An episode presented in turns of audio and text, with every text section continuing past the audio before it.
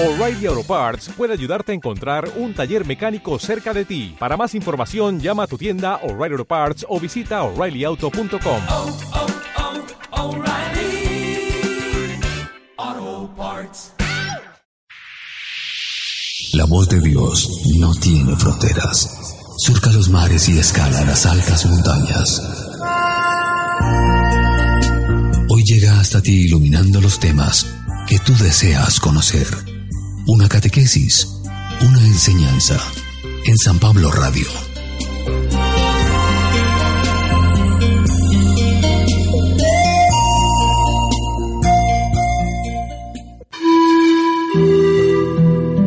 Primera lectura. Por Cristo, Dios los ha enriquecido en todo. De la primera carta del apóstol San Pablo a los Corintios. Yo, Pablo, apóstol de Jesucristo por voluntad de Dios y Sóstenes, mi colaborador, saludamos a la comunidad cristiana que está en Corintio.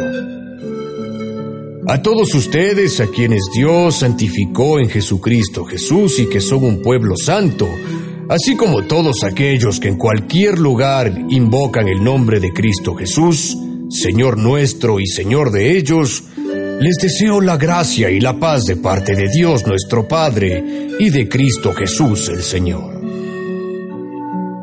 Continuamente agradezco a mi Dios los dones divinos que les ha concedido a ustedes por medio del Cristo Jesús, ya que por Él los ha enriquecido con abundancia en todo lo que se refiere a la palabra y al conocimiento.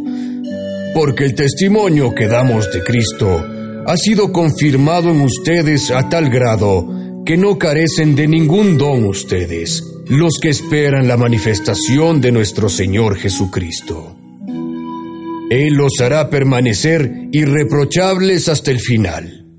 Hasta el día de su advenimiento, Dios es quien los ha llamado a la unión con su Hijo Jesucristo, y Dios es fiel. Palabra de Dios.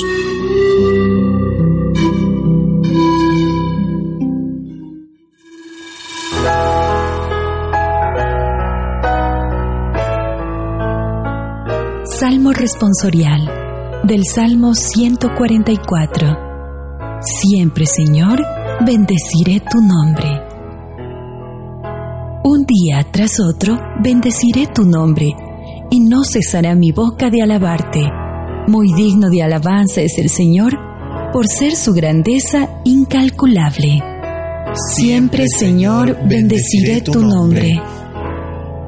Cada generación a la que sigue anunciará tus obras y proezas. Se hablará de tus hechos portentosos, del glorioso esplendor de tu grandeza. Siempre, Señor, bendeciré tu nombre. Alabarán tus maravillosos prodigios y contarán tus grandes acciones. Difundirán la memoria de tu inmensa bondad y aclamarán tus victorias. Siempre, Señor, bendeciré tu nombre.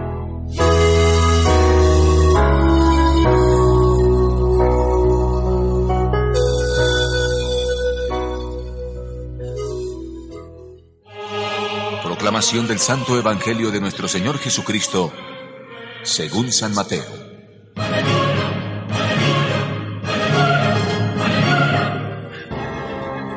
Por eso, estén despiertos, porque no saben en qué día vendrá su Señor. Fíjense bien. Si un dueño de casa supiera a qué hora lo va a asaltar el ladrón, seguramente permanecería despierto para impedir el asalto de su casa. Por eso estén alerta, porque el Hijo del Hombre vendrá a la hora que menos piensan. ¿Quién será el servidor fiel y prudente que su Señor ha puesto al cuidado de su familia para repartirles el alimento a su debido tiempo? Feliz ese siervo a quien su Señor al venir encuentre tan bien ocupado. En verdad les digo, le confiará la administración de todo lo que tiene. Al contrario, el servidor malo piensa, mi señor demora, y empieza a maltratar a sus compañeros y a comer y a beber con borrachos. El patrón de ese servidor vendrá en el día que no lo espera y a la hora que menos piensa. Su patrón le quitará el puesto y su suerte será la de los hipócritas. allí habrá llanto y desesperación.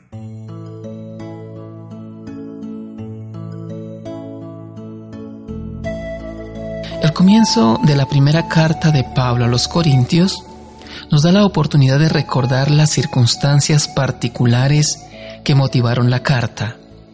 La comunidad sufría influencias venidas del ambiente de ciudad-puerto en que vivía, marcado por un fuerte desorden en temas de moral sexual y primacía absoluta de la filosofía y la razón. Pero también internamente padecía terribles divisiones, injusticias y conflictos que llevaron a Pablo a escribirles con franqueza y con cariño para recordarles sus enseñanzas sobre el Evangelio cristiano y sus exigencias.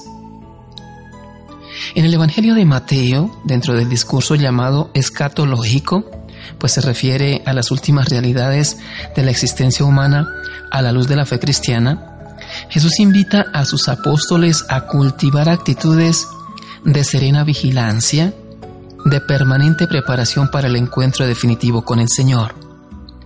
Pensar en el final de los tiempos no puede ser causa de angustia o desesperación para un cristiano. Debe ser motivo de esperanza y de compromiso. La certeza de nuestro destino eterno nos mueve a ser fieles administradores de cuanto hemos recibido del Señor. Pregunta para la reflexión. Acostumbro a pensar en mi final no como tragedia, sino como alegría y esperanza, como oportunidad de mi encuentro definitivo y eterno con Dios. Señor Jesús, concédeme la gracia de ser buen administrador de los dones y tareas que nos has confiado para poder ir a tu encuentro en tu reino eterno. Amén.